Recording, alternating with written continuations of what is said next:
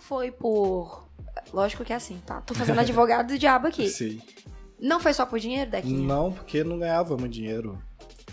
Instantaneamente, Freelance. não. Fala, amarelocas de plantão, tudo bem com vocês? O meu nome é Thalita Lefere, estamos começando 2020, Dequinha 2020. Caramba, muito bem-vindos ao Yellowcast 2020. Uma nova década de dedo no cu, zoando.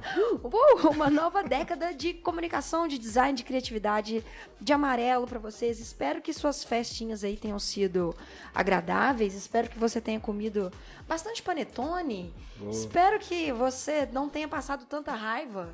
Porque não passar raiva em, em festa de família é a meta pra próxima década, entendeu? A gente tá vivendo a próxima década do ódio em família. Eu já escolhi não passar o Natal com a família. Fica Olha a dica aí. pra galera aí, ó. Olha aí. Mas a gente tá falando já depois de 2020, então Exatamente. sinto muito você que passou raiva com tios seus e com familiares, com aquelas. Ah, e namorado, e namorados. E não não quis. Então, sinto muito. Pessoas, muito bem-vindos à nova fase, mais uma temporada, mais um ano do Yellowcast. Esse ano aqui no Yellowcast vocês vão ver vários assuntos, várias coisas diferentes, vários convidados especiais. Meu Deus, não vai ser só o nosso time de design que a gente já tem aqui, que é o Massaizinho, o Vinete, o Felipe, mas a gente vai trazer pessoas novas também para falar do design dentro do trabalho dessas pessoas novas. Com muita loucura, com muita hiperatividade, com muito café. No caso hoje aqui com uma cerveja, né, Oh, Dequinha? delícia. Olha aí. Então já tô chamando, já tô falando nosso convidado aqui. Quero apresentá-los, Dequinha. Yeah! André Dequinha. Muito. André Dequinha, André popularmente Dequinha. conhecido como Dequinha. Muito obrigado pelo convite. Eu vim aqui publicamente pedir desculpa pela tatuagem que eu fiz no seu pescoço. Gente, não, olha só. Pois é, as pessoas estão vendo a tatuagem no pescoço e estão comentando, Dequinha. Olha aí, a tatuagem tá dando o que falar. É? Dequinha, gente, é o responsável por, pela Thalita Pintada 2020. 2020, Né, exatamente. Dequinha? Já temos vários planos, já temos vários avatares. Muitas novidades virão aí. E não tem lugar mais, Dequinha. A gente vai ter que A gente uns- inventa, isso não tem problema não. Tem, a gente vira do avesso, né? Não é? gente É. beleza. Dequinha, muito bem-vindo. Obrigado. A sua primeira participação de muitas aqui no Yellowcast. Yeah. Quem é você, Dequinha? Para as pessoas te conhecerem. Quem é An- An- André por Dequinha? André Podequinha. André Eu posso dizer André Podequinha em 2020 é um tatuador, ilustrador, formado em design. Olha, veja.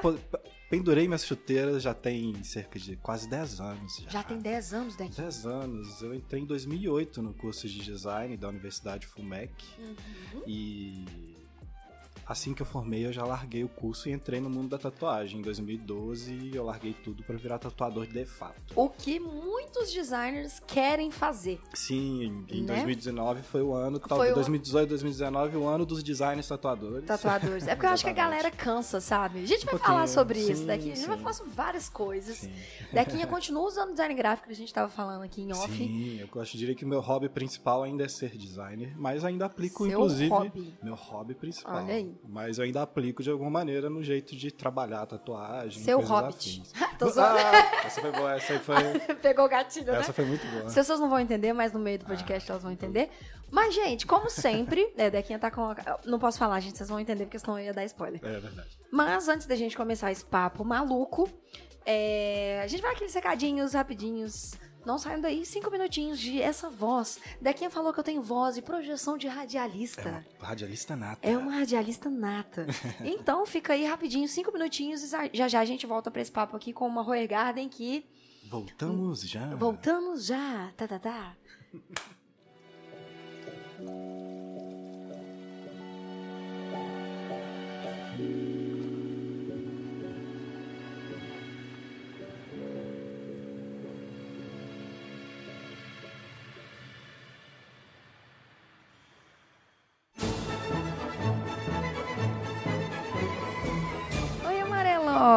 E aí, como é que vocês estão? Bem-vindos ao Yellowcast 2020.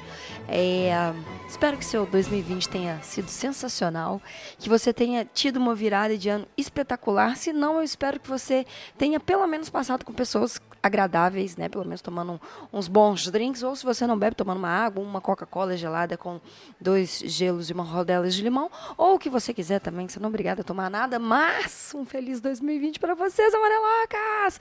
Estamos começando mais um ano de Yellowcast aqui na Amarelo Criativo e quanta coisa já aconteceu, hein, gente? Quanta coisa já, nossa senhora, eu estava revendo e vendo e ouvindo outros episódios do Yellowcast para justamente fazer uma nova temporada, fazer um programa mais dinâmico, fazer alguma coisa mais engajada e que seja mais fácil, mais gostoso de escutar também, porque a gente sabe que o segredo do Yellowcast e o segredo do podcast tá no som de qualidade, mas também só no de qualidade, o som de qualidade, não equipamento de qualidade. A gente sabe também o quanto que é importante o assunto que a gente vai tratar, a entonação que a gente vai tratar. tratar. E, gente, eu quero pedir desculpa para vocês nos nos primeiros Yellowcasts que saíram, porque, meu Deus do céu, como eu gritava, não é verdade, gente? Como essa pequena Thalita gritava no ouvido de vocês. Então, queria pedir desculpa mesmo, no caso, por toda a gritaria que eu fazia, porque ninguém é obrigado a nada, né, gente? Ninguém era obrigado a escutar eu gritando tanto que eu escutava, mas, independente disso, eu quero agradecer vocês, esse carinho, essa audiência que a gente tá vendo. E, cara, eu tô vendo só acompanhar, eu tô acompanhando de pertinho, eu tô vendo só crescendo no Yellowcast. E isso não seria possível se eu não tivesse a ajuda de vocês. Se vocês não indicassem um Yellowcast para um amigo, se, você não, se vocês não indicassem um episódio específico aí, façam com que a pessoa conheça o Yellowcast todo. São mais de três anos já gravando o Yellowcast, entre indas e vindas, entre edições bem feitas e edições corridas, entre assuntos aprofundados ou até uns episódios variados de Rivotril e Ritalina, que é pra gente rir mesmo, a gente colocar a loucura para fora porque é preciso. E, cara, sempre feedbacks extremamente positivos, sempre a turma mega engajada, sempre você se divertindo, me mandando mensagem no Instagram, me mandando mensagem no Twitter. Sério, pessoal, muito obrigada. Esse ano a gente está se esforçando aqui, ó, para fazer um conteúdo com mais qualidade ainda para vocês. E por isso, nesse recadinho, eu tenho uma novidade Gostaria de anunciar, talvez será o meu fim, talvez será o meu fim. Talvez eu vou ficar um pouco aí hiperativa com dores nas costas e com uma leve dificuldade para dormir, talvez irei ficar. Mas gostaria de anunciar para vocês que em 2020, Amarelo Criativo terá conteúdo todo dia da semana. Isso mesmo que você escutou. A partir de semana que vem, na verdade, começando hoje, a gente tem conteúdo toda semana aqui no canal. Segunda, quarta e sexta vamos ter vídeos e terça e quinta teremos podcast. Terça-feira, como vocês estão escutando hoje, é o Yellowcast e quinta-feira é o outro podcast da Amarelo Criativo que chama Mas Tem Online, que é feito pela roteirista e redatora e jornalista da Amarelo, Paula Andrade, junto comigo, minha pessoa hiperativa, designer, criadora de conteúdo louca, sobre tudo que tem no universo online, geek, nerd, pop, série, filme, game, Cara, qualquer coisa que tem online, a gente está comentando para vocês nesse podcast, que é muito rapidinho, muito sucinto, 25 minutos de podcast, com uma dinâmica louca, mas está sendo muito divertido. Se você não conhece, eu vou deixar o link aqui embaixo. Se você está escutando no Spotify e o Spotify ainda não permite que a gente faça essa interação, essa integração de embedar link aqui, é só você digitar aí no seu, no seu buscador do Yellowcast. Mas tem online, mas, vírgula, tem online, que é uma brincadeirinha assim quando a gente quer indicar uma série ou um filme para um amigo e ele fica olhando para sua cabeça assim, concordando, e no final de tudo que você está lá super vendendo a série, querendo passar para ele um entretenimento de qualidade, ele olha para sua cara ele fala, ah, beleza, mas tem online? Aí, só que eles não falam isso, né? Eles falam, ah, tem Netflix. Só que a gente não ia fazer um podcast, tem na Netflix, porque a Netflix não tá pagando não. Então fica a dica aí, ó, Netflix, paga nós. Tá bom, gente? Olha aí, que pessoa louca, interativa, maravilhosa. Sobre os vídeos, eu não quero dar muito spoiler, porque eu também não quero criar expectativa em vocês e também não quero colocar uma pressão nas minhas costas não, entendeu? Mas vamos ter de volta quadros que vocês amam. Sim, já soltei aí, ó. Pesquisa, futuca aí pra você descobrir quais são os quadros é, é, o negócio de amar, porque a gente vai voltar com quadros que vocês amam. Então, toda segunda, quarta e sexta teremos vídeos e toda terça e quinta teremos podcast. Uma coisa assim que eu já posso adiantar é que na sexta-feira vai ser uma live. Olha assim, sexta-feira vai ser uma live aqui no canal de um formato bem legal sobre assuntos bem legais. Então, se eu fosse você, ia lá daqui deixa eu ver se você pode ir agora. Agora não, mas fica de olho no conteúdo da Amarelo. Os vídeos vão ser soltados ali, a gente vai liberar os vídeos. É, a gente está ainda vendo em relação ao YouTube, como a gente vai soltar, mas provavelmente a gente vai soltar o vídeo um pouquinho antes do almoço. A live vai ser no final do dia, mais ou menos três e meia da tarde ali, para você assistir a sua live tranquilo na sua sexta-feira, depois fazer aquele happy hour maroto e quem sabe conversar sobre a nossa live aí com seus amigos. Beleza, gente? Cara, pessoas, então é isso. Eu espero que vocês curtam esse episódio de hoje do Yellowcast, que foi com o Dequinha, um tatuador incrível que era designer, então ele tem uma história que dá super pra gente identificar quem nunca, né, gente, que seu tatuador aí que atire o primeiro mouse na nossa testa. Então eu espero que você se divirta nesse bate-papo. Fica como sempre aquele recadinho para você, separa sua água, o seu café, a sua Coca-Cola, o seu chá, o seu quick e vem com a gente escutar mais um episódio do Yellowcast. Bem-vindos a 2020 no Yellowcast da Amarelo Criativo.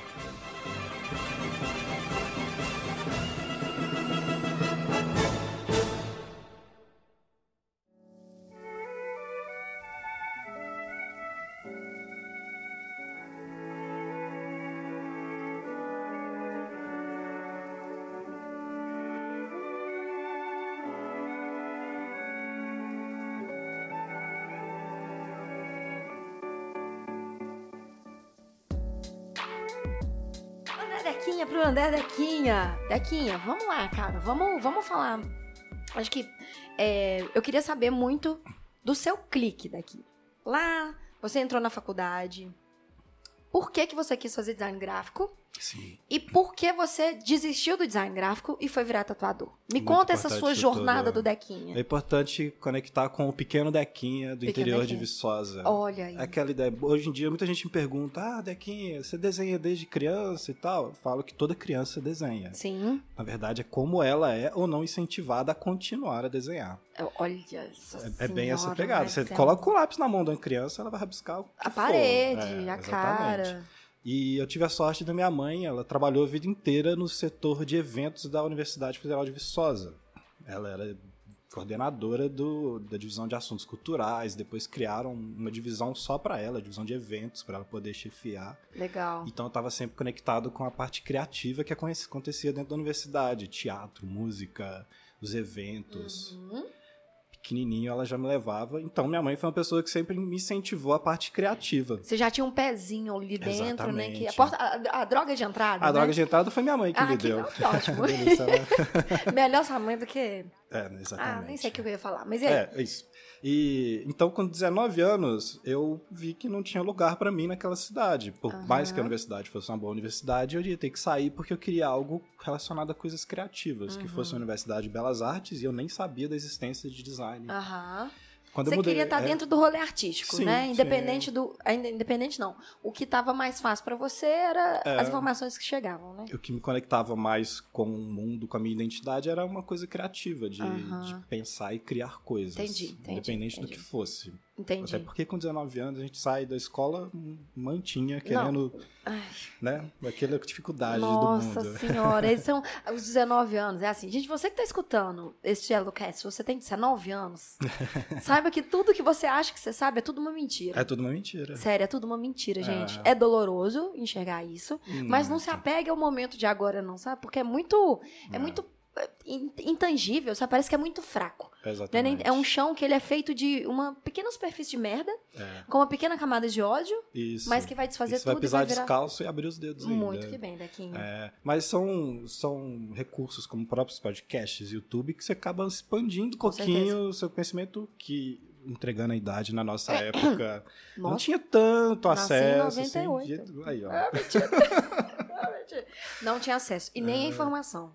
Quando- mas quando eu mudei para Belo Horizonte, é, eu fui auxiliado por um amigo do meu tio, que ele era publicitário. Aham. Ele formou até pela FUMEC, formou do- na turma do, daqueles designers Eduardo Recife, que virou uma grande Sim. referência de colagem e tal. Sim. E ele começou a me mostrar algumas coisas. Inclusive, ele me levou na agência, foi na New 360, Uhum. pra ver como é que era uma agência de design. Foi aí meu primeiro contato Uhum. com o que era. No caso da New, ela é mais ampla, é publicidade, Sim. é design, tem um pequeno setor. É, inclusive, eu cheguei a trabalhar lá, isso Na já New? pulando uma etapa. uma etapa. Uma- uma- um estágio tempinho foi lá. É, eu fiz um estágio Legal, lá. velho. Legal que seu estágio foi na. E- Isso, exatamente. Inclusive, é uma grande influência para eu não continuar no design mais. Tudo bem. É, faz parte. E eu nunca fui um bom aluno Uhum. a nível de conseguir fazer provas de matemática e física para passar, por exemplo, numa Sim. federal. sim. Foi uma realidade, isso não tem como fugir. Sim, sim. É, eu gostava de desenhar e ponto. Aham.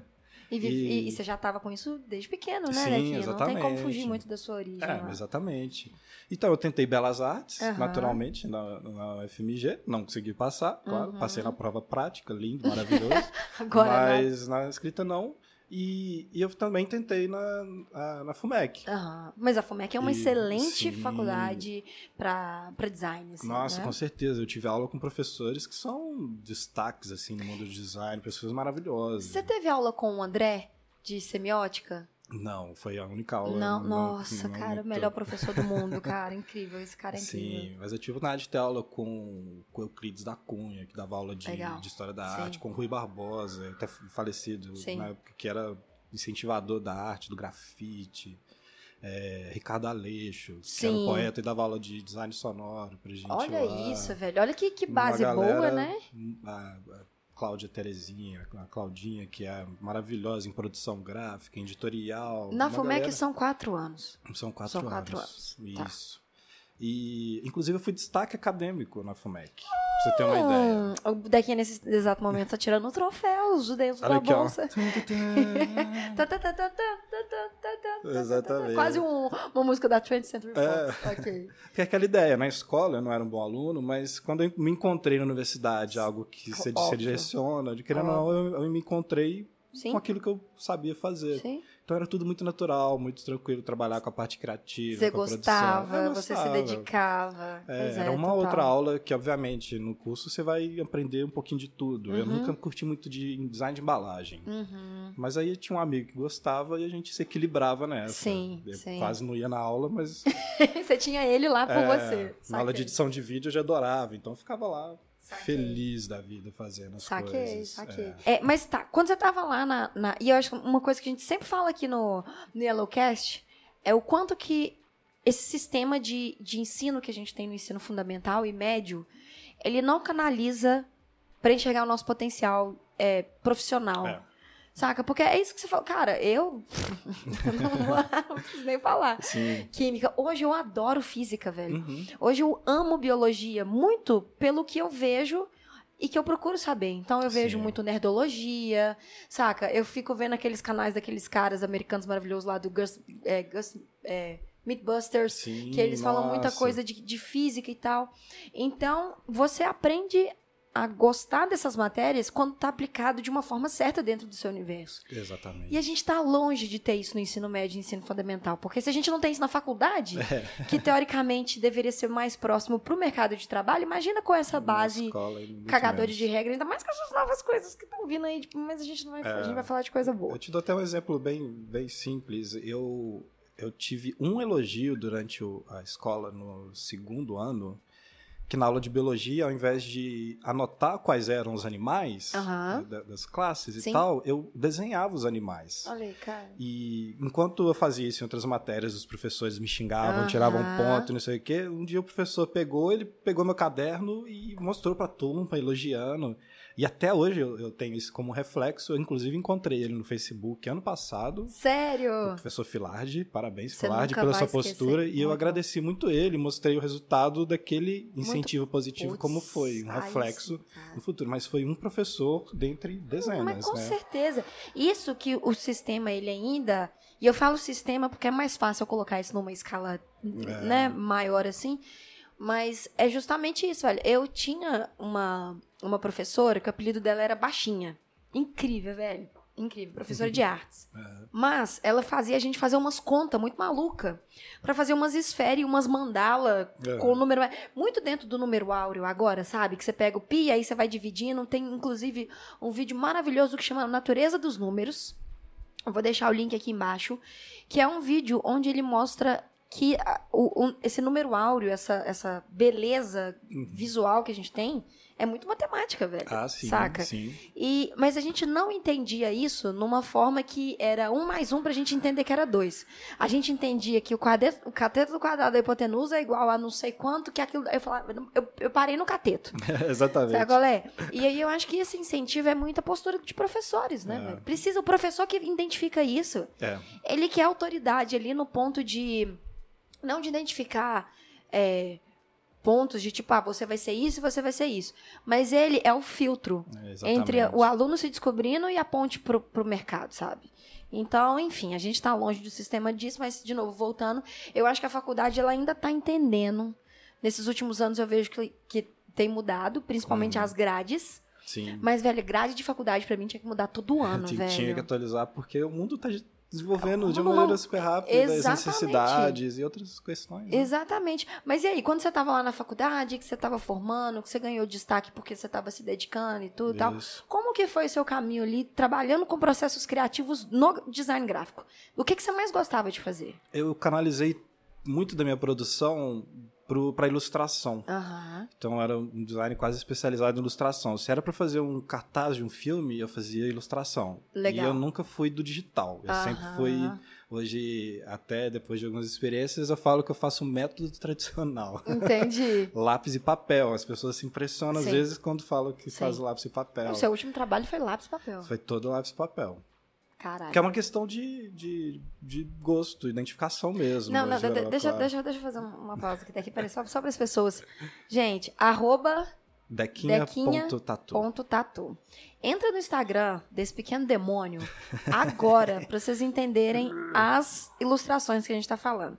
A gente tá falando de. E eu não preciso nem falar que é viciado em Tolkien, Tolkien e e seu seu universo, universo. maravilhoso. Quando a piadinha foi esse é seu Hobbit, é porque ele inclusive tá com uma camisa na minha frente agora do, Hobbit.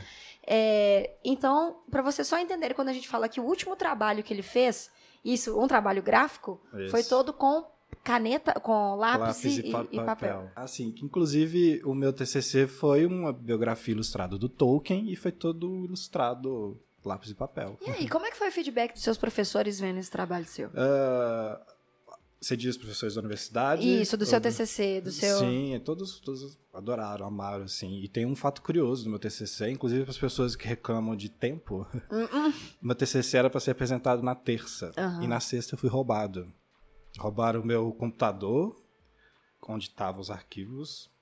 Roubaram o protótipo do livro que já estava pronto. Roubaram o pendrive, que o backup estava do livro lá. Você tá zoando. Eu não sabia Então, disso, não. basicamente, em sábado, domingo, segunda, em menos de quatro dias, eu meio que refiz todo o meu TCC através de um CD que eu tinha protocolado. Aham. Tive que refazer toda a apresentação. O livro foi impresso em quatro dias, refeito todo o protótipo. Nossa, você tá eu acho zoando. que eu acho que eu sou uma pessoa. Os alunos da. FUMEC devem, ter, devem me odiar, porque os professores devem usar isso como padrão quando o pessoal fala, tipo, professor, não tem tempo. Ah, mas teve um aluno aqui que foi roubado e ele em três dias ele refez o TCC dele. Caralho, Pra aqui. quem faz um livro em TCC sabe o rolê que é, porque Não, você precisa livre. montar. É Nossa, uma, uma, uma cópia, né? Deu me livre. Então, Montar tudo, casar tudo. Nossa, é, teve que diagramar tudo de novo. Comprar computador novo, porque tinha roubado. Nossa, Devo estar deve pagando até hoje. deve estar pagando com ódio Deve até. tô, né? Mas rolou. Rolou, rolou. Não, e aquilo foi ali pra ótimo. você, eu aposto que foi um sangue no olho que você falou assim, agora eu vou Foi. fazer isso. Nunca apresentei, nunca fiz uma apresentação tão leve e solto. Porque o que, que mais você tinha a perder, Ah, né? Não tinha mais nada, já tava tudo. Só a prestação que ia chegar, o que, que você ia... Exatamente. O que, que você ia perder? Mas aqui, é, eu fiquei curiosa com uma coisa quando você falou isso do, da ilustração, que é, na faculdade você foi. Você nunca foi muito do digital. Isso. E nós estamos falando numa faculdade de design gráfico que, Exatamente. pelo menos a minha, o tempo inteiro falava que eu tinha que mexer no computador. Preciso Uhum. mexer no computador, preciso mexer no computador. O meu primeiro trabalho, uma curiosidade aqui aleatória, é, eu, eu fiz tecnólogo quatro anos, é, dois Uhum. anos. E porque eu tinha feito publicidade e propaganda, achei o ó, já falei isso umas 500 vezes aqui. E eu fiz esse tecnólogo. E no meu primeiro período, eu tinha uma professora, e pra mim vai ser minha eterna professora, que ela chama Cintia Nock. Uhum. Ela é incrível. Ela é tipo assim, puta, sabe? É, exemplo, é assim, velho. A Cintia, ela é, um, ela é incrível, assim. E ela fez uma provocação com a gente na sala que a gente tinha que fazer um trabalho que representasse é, o movimento. Eu não lembro muito bem o, o, o, o objetivo do trabalho. Mas assim, eu lembro que a gente tinha que fazer alguma coisa com água e comunicar pelo rolê da água. E aí, cara, eu tive uma ideia muito maluca, que meu primeiro trabalho custou 500 reais pro Uhum. grupo. O grupo comprou a minha malu- maluquice. Eu falei, cara, vamos fazer isso aqui, isso aqui. Olha só o que, que a gente fez. A gente pegou um PVC, uma, uma, cha- uma chapa de PVC. Isso eu mandei fazer. Uhum. A gente fez um furo no meio dessa chapa de, de PVC em formato de gota.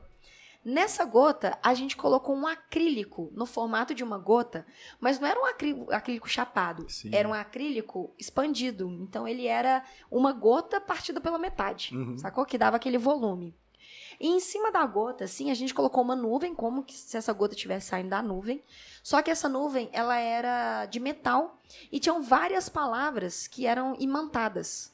Então você entrava atrás da bolha, você escrevia palavras com essas, esses jogos de palavras que a gente fez e tirava uma foto. Foi a primeira ação instagramável que eu fiz e eu nem sabia. aí. E aí, nesse trabalho, ela me questionou, assim, ela falou assim, por que, que você não fez gráfico? Uhum. Eu falei assim, tá gráfico, mas não tá o gráfico Sim. que talvez vocês estavam esperando, que Esperando, fosse, é. sabe?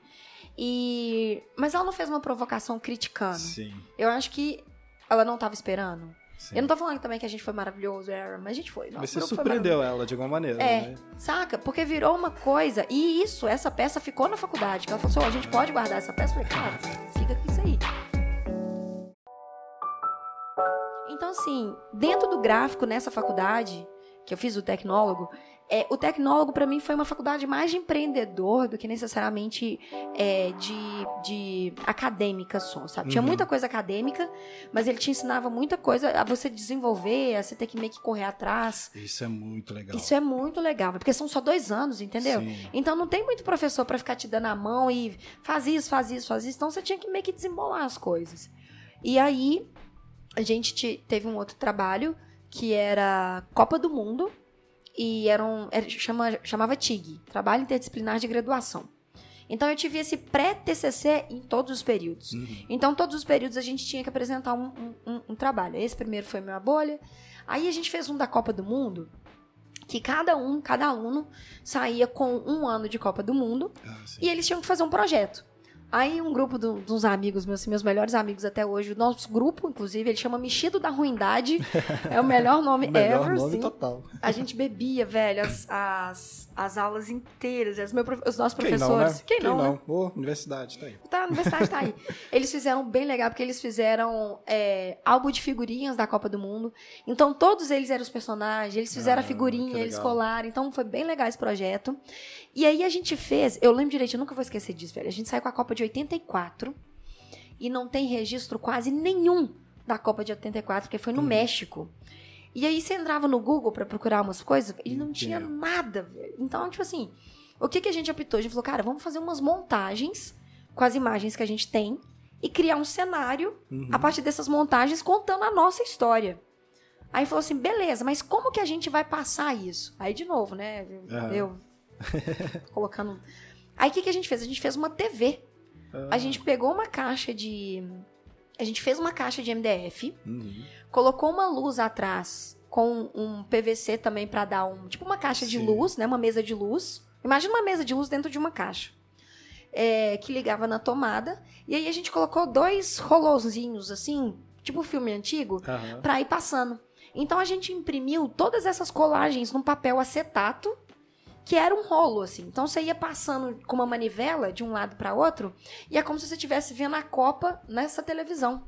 Que maravilha. Sacou? Ficou muito legal também, também ficou com a faculdade, mas era uma outra coisa que eles questionaram. Uhum. E uma coisa que eu sinto falta na faculdade é eles pegarem essa criatividade que a gente tem, que é essa vontade de criar, e não ter que criar na porra do computador sempre, sabe? Exatamente. Tem que ter esse distanciamento também. Não que você não possa, e não que eu não testei coisas no computador, Claro. ilustrações é, digitais e afins, mas as experimentações táteis ali, né? Você recortar, colar o dedo com o Super Bonder, cortar o dedo, fazer uma bagunça dessa, costurar, isso tudo. Você costurou fica- seu livro também. Não, o livro não. O livro não. Mas o meu primeiro projeto, quando eu participei do FIC, primeira Sim. vez que eu participei do FIC, eu fiz uma fanzine e eu fiz ela toda costurada e tal. Olha velho. Eu imprimi em casa, eu mesmo refilei, eu mesmo costurei e tal. E ter esse conhecimento é bom, né, Dequinho? Nossa, porque até se você for trabalhar com um computador que for, você tem noção de todos os recursos gráficos possíveis para você otimizar o seu trabalho, Sim. sabe? Sim. Que é o reflexo, por exemplo, do meu livro, que a capa é impressa numa tipografia, sabe? Eu usei papelão preto.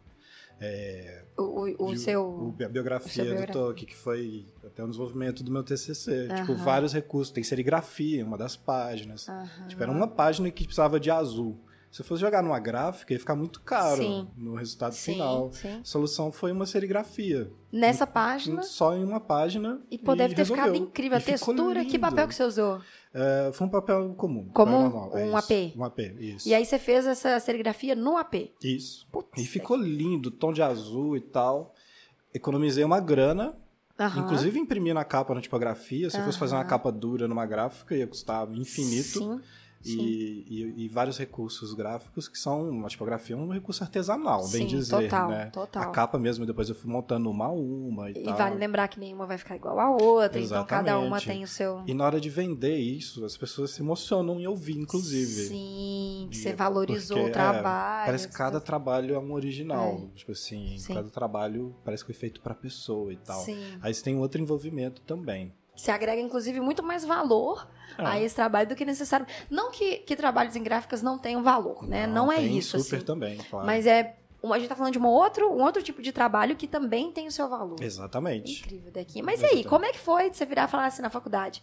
Cara, cansei disso aqui, Não quero mais. não quero mais. Que momento que deu esse Você até estalo? comentou que no seu curso, às vezes cu- curto, as pessoas te direcionavam muito mais no se vira e no, no empreendedorismo, essa coisa.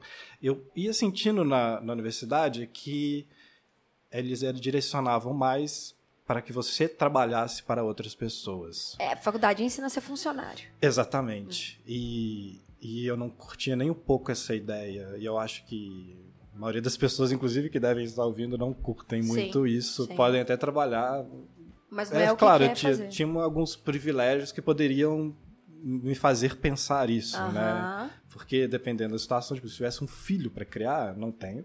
É, putz, qualquer coisa para pagar os boletos no final do mês iam ser interessante. É porque né? é o rápido, né, Dequinha? É, exatamente. Assim, não é que é, que é rápido, é mais é, possível você É. ter resultados mais rápidos no, sentido de dinheiro Sim. do que você empreender e saber que E é empreender. super complexo, você sabe muito bem. Pagar um aluguel, Você pagar tá a internet, pagar a luz do telefone, Ah, pagar um impostos. boleto por semana. É, Você, você também mora de aluguel? Não. Não. sorte, não. É Maravilhoso. É. Eu, eu moro de aluguel.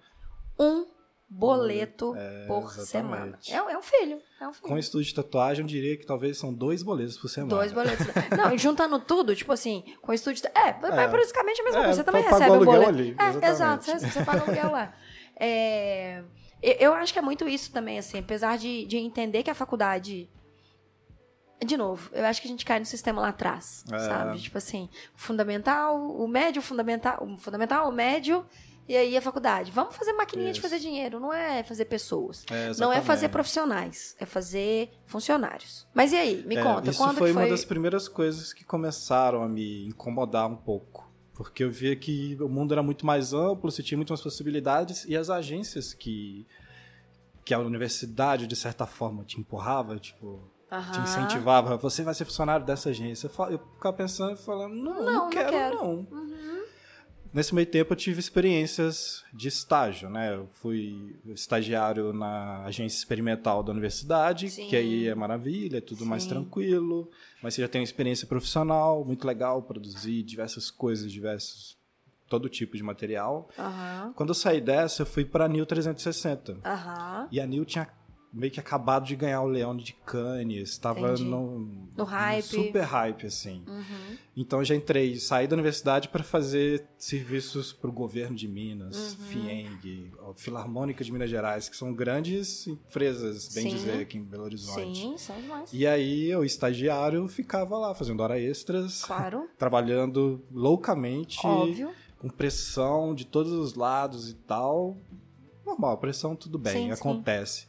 É, mas sem o mínimo reconhecimento, sem o mínimo obrigado, às vezes. Entendi. É, então, numa situação, não vou dizer desumana, mas. Porque tem situações que são muito piores, obviamente. Uhum. Mas quando você trabalha com criatividade, com produção de, criativa de uma maneira geral, você, você precisa ter um sistema de trabalho um pouco mais mais leve, Uhum. bem dizer. Sim, isso Você é outra produzia aí coisa. prazos e sem contar todos os outros tipos de coisa. A, a empresa tinha uma estrutura muito legal, tinha produção, você precisava Aham. mon- montar uma cap ali, tinha um- uma equipe só para fazer isso. Aham. Você, enquanto designer, só tinha que produzir e mandar pro pessoal para finalizar arquivo e tal. Até Entendi. hoje eu não sei finalizar arquivo por Nem culpa eu. da Nil. Por culpa Mas da Nil, essa culpa é da É, Nil. Nil, culpa sua. Mas é Entendi. porque tinha um arte finalista, ele fazia todo o Sim. serviço sujo lá. Sim, sim. Ele era a ponta que Isso. entregava a droga pro, pro É. usuário final, né? Tanto que quando eu finalizo um arquivo, eu tenho que ligar pros amigos que são designers e para eles me ajudarem. Que eu não faço ideia como Sim. é que fecha um arquivo Sim, e tal. sim, sim. Mas lá na Nil foi seu. Isso que você falou assim, desumano, hora. É, um outro ponto que a gente tem com o estagiário hoje em dia, que o estagiário hoje em dia virou uma mão de obra barata. Sim, Ele, As sim. pessoas exigem cada vez mais é, skills, Exatamente. habilidades, né, de, de estagiários e querendo pagar nada. Então, assim, Sim. não é para ele crescer, é para você, É. você, é, empresa, pagar pouco. E é muito aluno, eu ia sair de lá, para eles tudo bem, ia entrar outro no lugar. É, exatamente. Isso não é exclusivo dessa agência, Não, são não. todas as agências É, que realmente trabalham nesse sistema, o sistema capitalista, o dinheiro tem que entrar, as pessoas têm que ganhar dinheiro, Sim, você tem que produzir material, produzir mais coisas, sim. é, às vezes até perdendo noções de sustentabilidade, as noções básicas de, de, Ah. De, tudo, de né? humanismo, velho. Exatamente. sabe? As principais coisinhas ali do. Cara, a agência tem que acabar. A agência tem que apagar. Exatamente, exatamente. Hum. E aí lá no seu. No seu. No seu estágio, você viu essa merda toda, você viu tudo. De lá você já foi pra tatuagem? Nesse meio tempo eu tava transitando já na tatuagem. É, antes ainda, passava na televisão Miami Ink. Uhum. Foi, eu acho que foi o primeiro reality show de 2000 tatuagens. quando isso daqui? Ah, 2000 e, 2000 e alguma coisa aí. 2000 e meio? lembro a data. 2000 2000 e Furfos. Ok. É, não bem. lembro a data precisa. Não, mas que eu digo Mas- assim, antes de 2010. Eu acho antes de Antes de 2010. 2010. Antes de 2010. Uhum. Que mostrava o dia a dia de um estúdio de tatuagem. Aham. E, e eu não tinha, nem tinha tatuagem ainda. Uhum. Antes de entrar no curso de design, eu não tinha muito acesso. Mas vendo aqueles caras trabalhando, vendo o dia a dia no estúdio e vendo como eles trabalhavam o desenho, a arte deles, aquela ideia de, do desenho sair do papel, Hum, entrar no corpo de uma pessoa e dali a pessoa ir pro mundo. Aham. O modo como eles tratavam a relação com o cliente, com a tela, né? Sim. É, a tela. O pequeno Dequinha desenhava no papel, fiz pinturas já também, pintava em tela, afins, Uhum. Mas elas ficavam no quarto da minha mãe. Sim, na geladeira, é, exatamente. no, no porta-retrato. Inclusive, o dia que eu fiquei mais orgulhoso da minha vida foi quando roubaram um quadro meu de uma exposição lá em Viçosa. Ah, mentira. Sério, eu tenho orgulho de falar isso. Sério, eu fico feliz demais. Escolheram o meu desenho. Exatamente. Eu falei, "Putz, legal, adorei. Tipo, acho que gostaram do meu trabalho. Você falou um- uma parada que. Por isso que eu te perguntei 2010. Minha primeira tatuagem foi. É, quando? 2000 e. É, um, dois, talvez. Eu tinha 16 Olha anos com a minha primeira tatuagem. Foi Aham. com a minha mãe, foi um rolê muito divertido. E naquela época, eu não sei se você tem a mesma impressão que eu, mas você tá dentro do mundo da tatuagem, você pode falar melhor do que ninguém aqui. Aham. Apesar que só tem nós dois, mas melhor que ninguém. É, mudou muito a relação. Mudou Não completamente. é hoje em dia mais você sentar, abrir um- um- uma pasta, É, né? E ver os trabalhos e falar, ah, eu quero essa pasta, eu quero isso aqui, quero isso aqui. sim. Tanto que as minhas primeiras tatuagens foram muito sem sentido. A primeira foi maravilhosa. Era em pasta ainda quando você foi? ou não, eu Ah, escolhi tá. o desenho. Ah, é o Dexter Didi que eu tenho aqui na Maravilha. perna do laboratório de Dexter. o segundo foi desenho de pasta. Aham. E eu fui muito na onda que minha prima tinha uma igual, aí, nananã, aí eu fiz. É, mas a partir dali, a minha terceira tatuagem em diante foi só desenho que eu quis fazer. assim, Olha que legal. que eu ou eu desenhei, ou eu, eu peguei, né, o artista, Uhum. que nem falei, daqui eu quero folhas. Aí você foi fazendo as folhas direto no meu pescoço. Isso. Então foi essa relação, porque eu entendi também respeitar o trabalho do profissional de tatuagem. E, Uhum. e não só isso, esses caras que me tatuaram há, tipo, cara, 16 anos atrás, Sim. Eles nem estão nesse rolê mais, sabe? Ou podem estar, mas continuam como tatuagem ali. É outro rolê. Sim, é aquela pessoa que não se desenvolveu junto Não, com exato. o resto do mundo. assim. Exatamente. Por isso que eu te perguntei, porque ali, quando você tá me contando isso, eu tenho a sensação que você descobriu a forma de transmitir a sua arte. Foi exatamente isso. Né? Exatamente. E vendo. E comecei a me sentir representado com Aham. as pessoas ali na televisão mostrando aquele dia a dia de uma coisa que eu não conhecia, de uma possibilidade, né? Sim, olha que foda. E, inclusive, eu conheci o Chris Garvey e o Chris Nunes. Sério? em- tem uns três anos, em São Eles- Paulo, No Tatu... no Tatuí. Tatuíque. E aí fui lá tremendo pra conversar com eles e agradeci, porque de certa forma eu entrei nesse mundo vendo eles Claro. e, e venerando o que eles faziam, assim, de maneira que eles trabalhavam.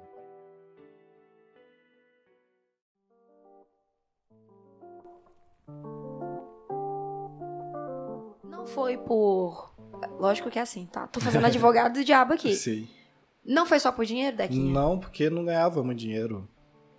Instantaneamente, não. Porque na época que eu comecei, era uma época que não existia nem a agulha soldada. E parece que eu comecei tem 30 anos. Mas não, eu comecei tem tipo 10 anos. Sim.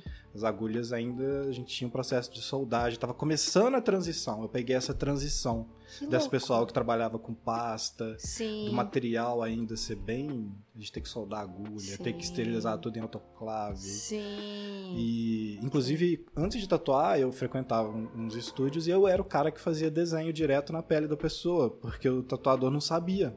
Ele não Se sabia não desenhar. fosse o desenho da pasta, ele não conseguia Copiar. mudar uma mão de lugar, ele não conseguia fazer Ah, mas isso. isso aí, a mão, A mão... mão até. o- Nossa, cara, o que que acontece que a gente tem esse problema com Acho mão, que no né? meu livro não tem mãos em nenhum deles. E olha Ou- que são centenas de. Ou então tá tudo outra trás, assim. Dentro do bolso. Mas é, uma- é um problema do mundo. Caralho, velho, não sei o que, que rola com mão, cara. Exatamente. Não tem... Sabe, tipo, se a pessoa cansa, fala, velho, vou fazer meu personagem sem mão, porque não tem condição, É, velho. eu faço três uns balitinhos. É assim. verdade. Mas é, é, isso, isso que, que você falou da mudança até do insumo da tatuagem, a gente vê também refletindo muito nos traços antigos, né? Com tipo assim, certeza. Hoje, a minha tatuagem do laboratório de Dexter, eu juro pra você, eu não sei, eu não sei onde é que o Dexter tá mais.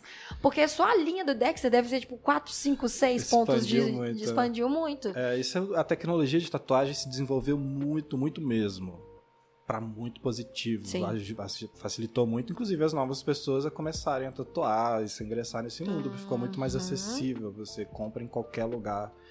Acha muito mais fácil. Mas É. a qualidade mesmo. As próprias tintas tinham muito metal, né? É verdade. Uhum. Era, era tóxico de alguma maneira. Azulava pra caralho, Exatamente. verdeava, né? Mas hoje a gente já tem uma qualidade que é impressionante, assim. Os resultados são, Sim. inclusive, os resultados práticos, né? Sim. Tudo que se faz fica, inclusive, mais bonito, de alguma Sim. maneira. Que legal, né? A gente falar desse caminho da tatuagem, como que isso, como que esse avanço tecnológico ele ajuda tantas pessoas que, por isso que eu acho que tem muito entrante, Dequinha, É, sim. sabe? Porque, por exemplo, a gente tem a Wacom da vida, maravilhosa Wacom. Eu te amo, Uhum. Um tá? beijo, Alcon. Um beijo no seu coração, sua maravilhosa 2020, meu corpo é seu. Mas é, a gente tem uma Wacom que ela permite a gente ter resultados rápidos ali Com certeza. né, que, que vê como que o desenho tá ficando. Muita gente também usa o iPad para ver como que o desenho É. tá ficando. Então, assim, essa tecnologia, ela permite muito que a gente se descubra mais como profissionais Com criativos. certeza. E esse clique que você teve lá atrás, e o, e o que é muito bom, assim, é você não entrar em outra agência, Uhum. mas você ir e falar, cara, se não for para ganhar dinheiro, eu vou É. não ganhar dinheiro com uma coisa que eu... Uma coisa que eu vou gostar eu vou mesmo. gostar. A ideia pura e simplesmente de, de criar uma empatia com aquilo e fazer porque gostava. Aham, Tinha sorte de ter os amigos malucos do curso de design para ser cobaias. sempre, sempre, sempre. Inclusive, a que fez a primeira tatuagem comigo tem tatuagem vitalícia pelo resto da vida. Você vê Mentira. o benefício. Então, você tem um Aí, amigo ó. tatuador aí, se for a primeira dele, Olha aí. já joga essa lorota aí. Porque... Nossa, porque aí dá pra arrumar, dá pra ir melhorando. É. Ele é o seu portfólio vivo, cara. Exatamente. Nossa, incrível isso, hein, Exatamente. Dequinha? Quando ele morrer, pega a pele dele, faz um ramo Fazer um abajur, né? Igual os japoneses fazem.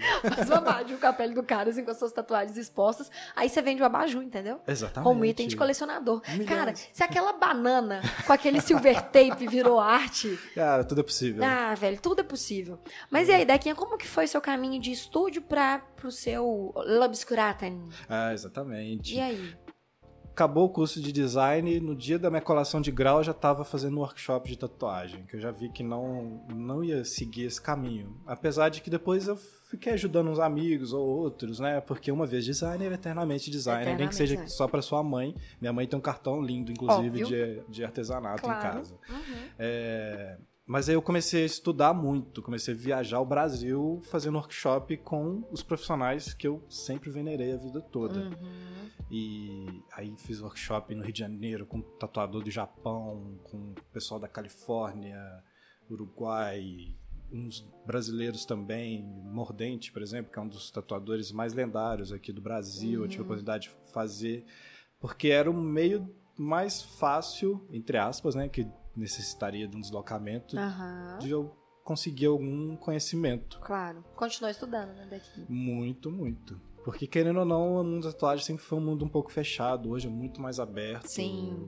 O Horizonte é o próprio exemplo disso. Sim. Eu fico super feliz de ver o tanto de mulheres tatuadoras. Eu acho, Sim, inclusive, é putz. muito maior do que homens tatuadores, Sim. que foi um mercado super machista, super conservador no ponto de, de compartilhar informação. Né? Uhum, tudo muito restrito, tudo muito sim, medo, né? De, ai, vai pegar os meus clientes. É, isso é coisa de designer também, meio é, doente, é, fazendo isso. Sim. E aí você continuou estudando, você jogou... Mas a pergunta é, o que, que do design você jogou na tatuagem? Olha, quando, quando eu estudei design, uma das tive uma professora que ela trouxe muito pesada aquela ideia do design think, sabe? O Total. design centrado no usuário, uhum. essa, essa, maneira de trabalhar pensando no usuário. E a tatuagem é basicamente isso. Uhum. Porque é você e a outra pessoa. Então, tem até um lema que eu carrego na vida que é não é a maneira que a pessoa entra no seu estúdio, mas a maneira que ela vai sair de lá. Uhum. Então, tem todo esse trabalho de, de acolhimento. Sim, total. que o tatuador também é um psicólogo, ele precisa entender, analisar. A gente pega. É um, é um mesmo projeto de um, de um, de um designer, porque você Sim. pega primeiro um briefing da pessoa, Sim. você precisa entender como a pessoa é, personalidade, o jeito que ela se veste, o jeito onde ela mora às vezes. Uhum. Por isso que, por exemplo, algumas pessoas perguntam por que, que eu não coloco uma pessoa para atender. Uhum. No, meu, meu, Instagram, no meu uhum. WhatsApp, por mim. Eu costumo falar que assim que a pessoa me dá um oi, boa tarde, eu já tô tatuando ela. Entendi. Pensando um pouquinho nessa é ideia, verdade. centrada na pessoa. É verdade. E aí eu já tô entendendo um pouquinho a personalidade dela, como ela é, as coisas que ela gosta, o jeito, a necessidade daquela tatuagem para ela. Uhum. E, e, isso vai complementando para chegar no resultado final, que é a tatuagem, o produto é a tatuagem, né? uhum. né? Que seja mais perfeito para a pessoa. Cara, é, é, é, igual um projeto gráfico, né? Exatamente, um projeto gráfico. A pessoa ter, altera. É, a pessoa altera. Sim, no Você corpo. Tem um briefing, quanto melhor o seu briefing, Sim. menor você vai precisar fazer alteração. Cara, é um projeto. mais completo ele for. E aí você tem um momento que você tá com o cliente você está executando o projeto, né? Que você tem que executar ele da menor maneira possível. No caso da tatuagem, não cabe erros. Se, se tiver erro, aí é um problema. Sério. Não, não tem um Ctrl Z. não tem Ctrl Z. Se vier é errado da gráfica, você pode mandar fazer de novo, mas lembrando é... que o cara não pode pegar uma pele de javali nova e colocar no lugar. Total, daqui. Exatamente. Total. E, e o resultado final, que você tem inclusive um atendimento final, você tem que dar um acompanhamento. Após venda. É, porque o pós é inclusive tão importante quanto todo o processo anterior. Isso vale também para o local, né? Você tem um local que a pessoa possa se sentir confortável, Sim. segura. É, você dá desde um café para a pessoa. Sim. Dequinha, no que caso, tem só artigos nerds, então é fácil se sentir à vontade lá, né, é né, Dequinha? Com certeza. É muito fácil, gente, é muito fácil. Isso que você falou é muito verdade, assim. A pessoa vai tatuar, ela olha tudo, né, daqui. Sim. Tipo assim, ela olha o espaço, ela olha o banheiro, é. ela olha, cara, a cadeira que ela vai sentar, é. ela olha absolutamente tudo, porque é isso que você falou, tá na pele. É. E eu acho que é muita responsabilidade daqui. Com certeza, uma responsabilidade. E normalmente o tatuador ele cansa mais a cabeça, né, a mente do que o corpo Com mesmo. certeza. Porque você tá ali envolvido de uma maneira muito profunda, né? Com certeza. Inclusive te, é, te, tem uma mudança muito grande do modo de se consumir tatuagem também. Você que já tatuou há muito tempo vai saber, eu, porque eu, antigamente... Eu, eu não tenho não. nenhuma tatuagem, não. É, é, antigamente as pessoas iam até cada estúdio, conversava com o tatuador, olhava o álbum de fotos, né? Nossa, a pessoa revelava gente. os álbuns de fotos. Sim. Nossa, é... na pele, você lembra? tirava umas fotos estouradas que davam uns, uns sempre flash. aquele flash que cortava a tatuagem meio. Exatamente. Era, nossa, era triste. E você tinha mais, você ia mais na rua, ia conhecer mais o espaço. É. Hoje em dia eu passo mais tempo no WhatsApp, no Instagram do que Claro. recebendo as pessoas, apesar do meu estúdio ser de porta pra rua. Sim, sim. E Mas o perfil de cliente é diferente, né? sim, o muito de mais. porta pra rua, o que te para, o que bate na- no seu estúdio lá e pergunta de tatuagem é diferente do pessoa que quer saber um projeto pelo Instagram. né? Sim, porque aí você tem, você tem imagem, né? Você tem, Sim. você direciona realmente para aquilo que você quer. Você tem mais diversidade de artistas, você vai procurar aquele que você Total. mais identifica. Total. E não só isso também, eu acho que é, que é o, o tipo do, do cliente. Ah, sim. sabe? Que sim. tipo assim, que, que é o cliente que ele, ele quer um, um tatuador artista. Sim, Ele não quer alguém pra rabiscar a pele dele. sim, com Porque certeza. daqui a pouco teremos impressora na pele. Eu acho que já É, temos, já, já tem, já tem. Não tem? Já existe os robozinhos aí que fazem, Tatuagem. loucurinhas aí. Assim, é tatuagem, né? Tá, É. Impressão na pele é Inclusive usa a máquina mesmo. Usa a então- máquina mesmo. É. Gente, tem aquele robô que cozinha, sabe? Então, o robô que vai fazer tatuagem, ele, ele não vai demorar, assim.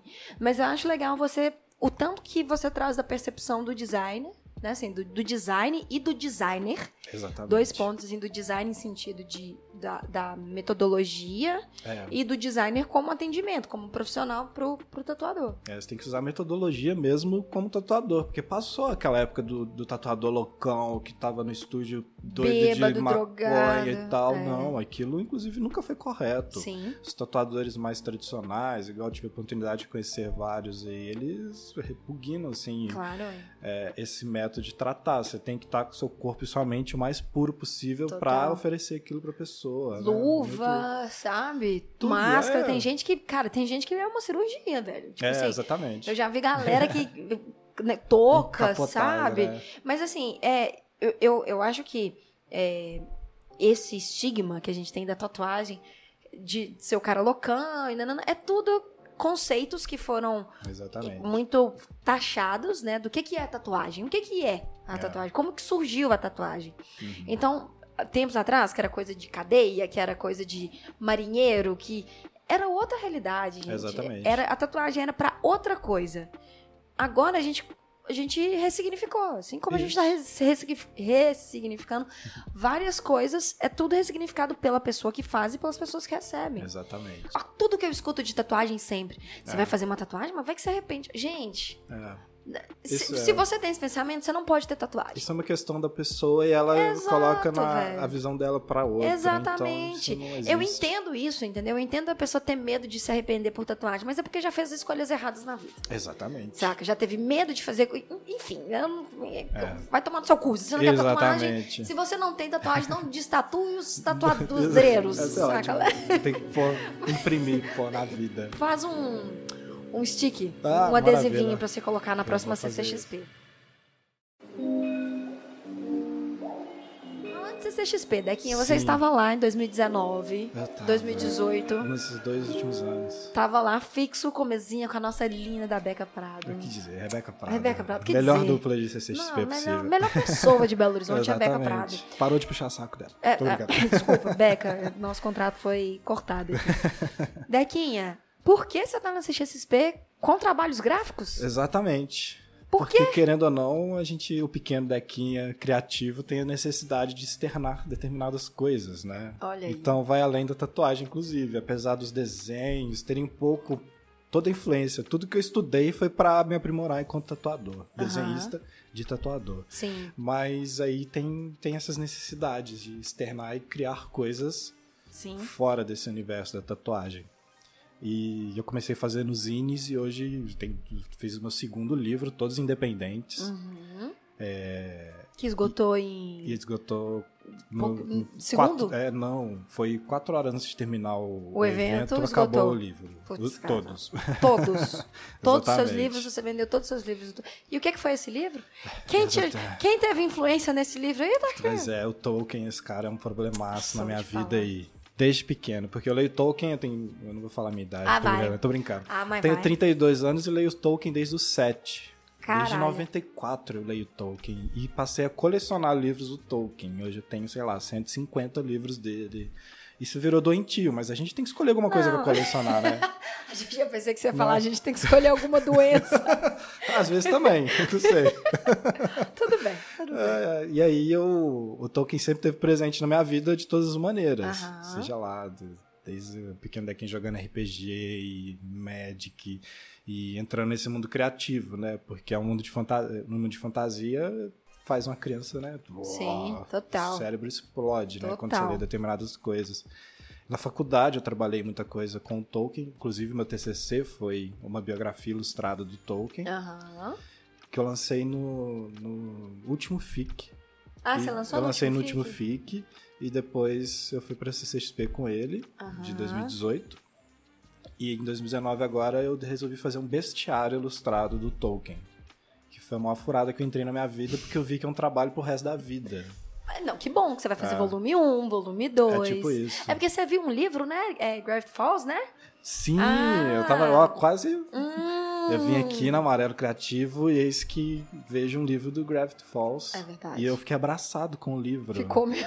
Eu fiquei mesmo, eu fiquei bons minutos abraçado com ele. Foi no Flash? Foi no Flash Flash que a gente Tattoo. fez aqui na inauguração do, seu, do É Espaço verdade, Amarelo. é verdade. E eu fiquei realmente abraçado com o livro, porque ele é muito bom. Ele é muito bom. E as ideias é- vieram. E as ideias foram ali, que eu tava começando as ilu- as ilustrações do livro, Aham. que foram centenas. Sim. Então, e aí eu vi o conceito meio que aplicado naquele livro de alguma maneira. Sim. Aquela coisa que, que depois eu até busquei de, de diários naturalistas, Aham. século XVII, XVIII, o pessoal ia Tipo anotando. Darwin, né? É, ou, Da Da Vinci. Vinci fazia é. muito isso. Ele Eu desenhava, Vinci, eu Vinci. puxava um- uma setinha e anotava o que Isso. que era. Cara, aquele sketch do Da Vinci, cara. aquele- Nossa. Putz. Eu, Inclusive eu tenho um livro dele que eu fiquei lá consultando, junto Aham. com o do Gravity Falls. Aham. E vendo. Porque eu comprei assim que eu saí do Flash. Foi mesmo, gente. Foi mesmo. Daqui falou, onde é que vocês compraram? Aí a gente falou Mercado Livre ou na É, Amazon, não lembro. E aí, daqui dois dias depois, com o livro na mão, pouco É, tempo depois, você com o livro na mão. Mas pensamento de designer. Sim, porque a gente vive de referências, né? A gente tem que ter as referências é, gráficas, visuais de todos os tipos, seja livro ou o que for que a gente vê, Claro. a gente pega como referência, Sim, né? A gente vê um prédio legal, a gente já pensa um grid ali, né? a gente é doente. É, uma doença mesmo. Dequinha, conselhos para as pessoas que estão sendo designer no Olha atual aí. momento. Sim. Porque é, eu, eu, cada dia que passa, assim, eu tenho um pensamento fixo do que, que é o designer e para onde que a gente vai.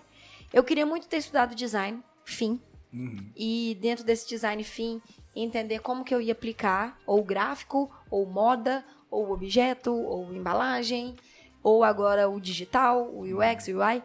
É, mas enfim, isso é papo para um outro podcast. Mas conselhos para quem está sendo designer e está pensando em entrar na tatuagem, assim, em trabalhar com tatuagem e talvez esteja indo pelos motivos errados, só Sim. pela questão do dinheiro Sim. e só achando que vai fazer trabalho que gosta, porque nem sempre é assim, Nem sempre é assim. né? Por mais que você tenha os seus traços e tudo, é um caminho você chegar nesse ponto. Sim. Mas e aí? Sim, por primeiro tem uma diferença de material, basicamente dizer, né? Não é um computador, não é um lápis, você tá mexendo com uma máquina e com a vida de uma pessoa. Uhum.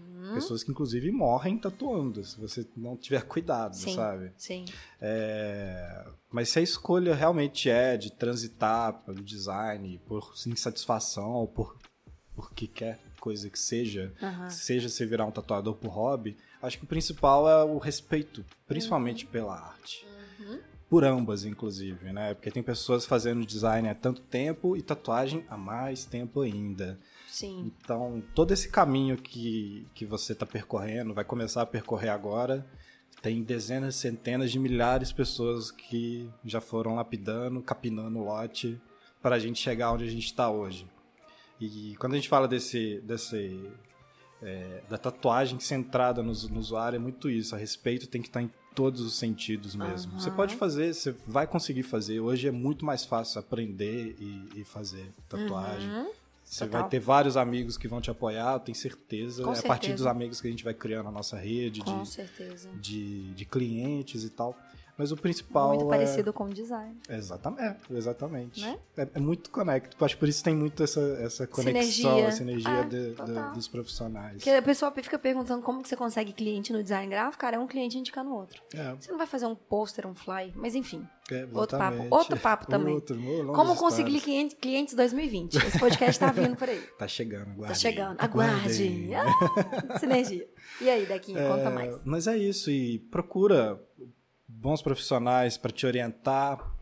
Tem muita gente aí disposta a, a auxiliar, porque. Estúdios também, né? Sim, sim, para evitar de fazer coisas erradas no começo, que é muito fácil fazer coisa errada.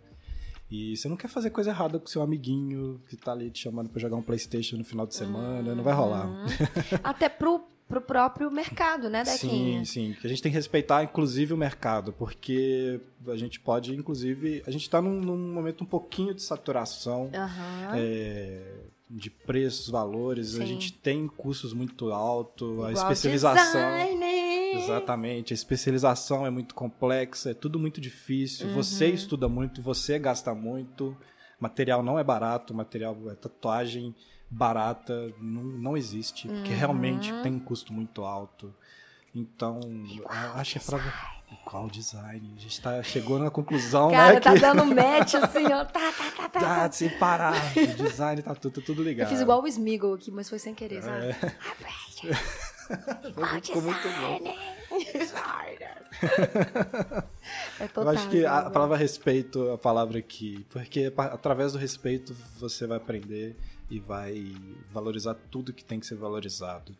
E estudo, estudo mesmo. A palavra estudo ela tá em tudo. No design também. Aham. Estuda as pessoas que, que, que vivem hoje com a tatuagem. Sim. As pessoas que começaram, as pessoas que estão. Sim.